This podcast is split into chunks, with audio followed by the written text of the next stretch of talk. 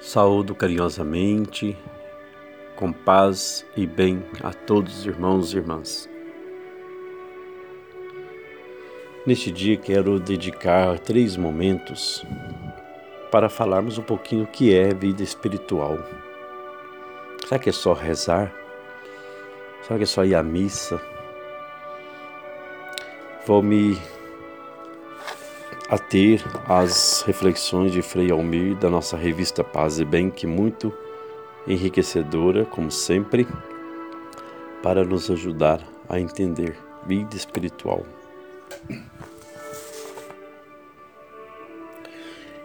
Segundo São Basílio Magno, dá-se o nome de espiritual a quem não vive segundo a carne, mas sob a moção do Espírito de Deus, é chamado Filho de Deus e tornou-se conforme a imagem do Filho de Deus. E assim como a capacidade de ver só se encontra em olhos sãos, também a ação do Espírito só se exerce na alma purificada. Nos diz Frei Almir.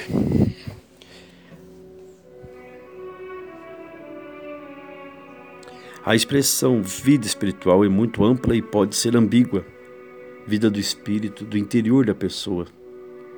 Pessoa que tem sua corporeidade, mas pensa, escolhe e decide, ama e quer ser amada a partir do mistério mais profundo. Uma vida espiritual comporta estudo, reflexão, decisões, convivência afetiva com as pessoas, capaz de se encantar com o verdadeiro, o bom e o belo. Trata-se de uma dimensão de experiência, da experiência.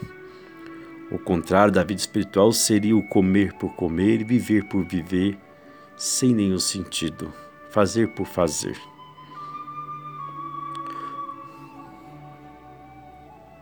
O fundamento da vida espiritual é a exigência de sentido que habita o homem. Para encontrar esse sentido será necessário buscar, fazer experiências em profundidade.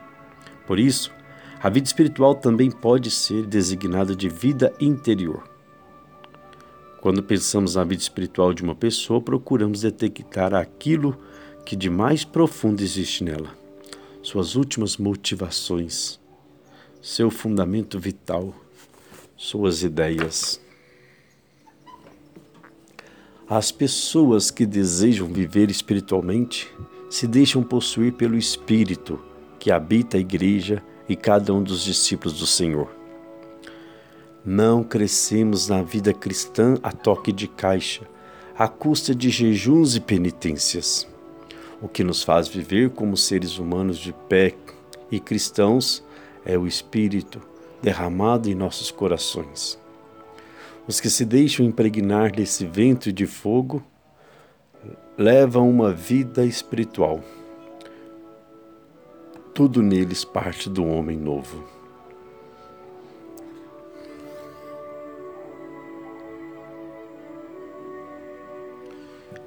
E para encerrar, São Cipriano fala das consequências de uma vida espiritual.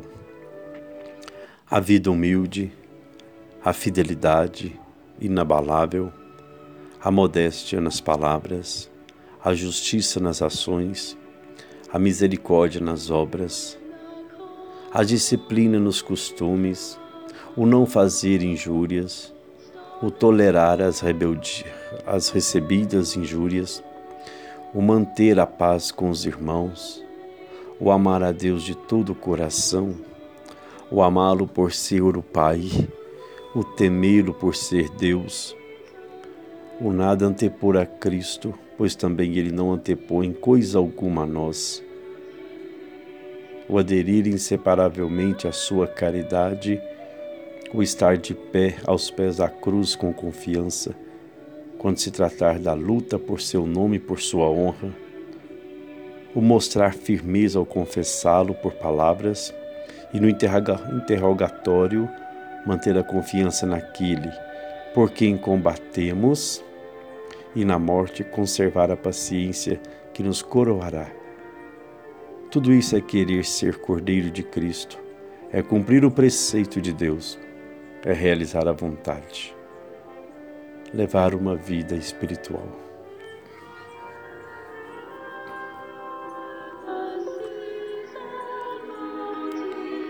Portanto, irmãos e irmãs, viver espiritualmente esse tempo da quaresma e no dia a dia da nossa vida, mesmo em outro tempo litúrgico, é deixar ser conduzido por esse Espírito de quem nós já falamos e que em nossa vocação franciscana é o nosso ministro geral, é o nosso superior, é o condutor da nossa vida e nossos sentimentos. Se queres fazer uma penitência maior, confere a sua vida com a do Espírito, desde o amanhecer até o anoitecer. Tudo seja por ação do Espírito Santo na sua vida. O que você falar, reveja durante todo o dia o que você fez, que não fez, segundo a vontade do Espírito.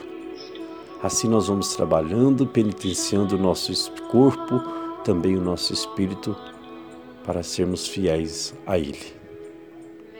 Que o Senhor te abençoe e te guarde, mostre sua face compadeça-se de vós. Volva teu rosto misericordioso e vos dê a sua bênção e sua paz. E na ação do Espírito te conduza sempre. Amém. Paz e bem.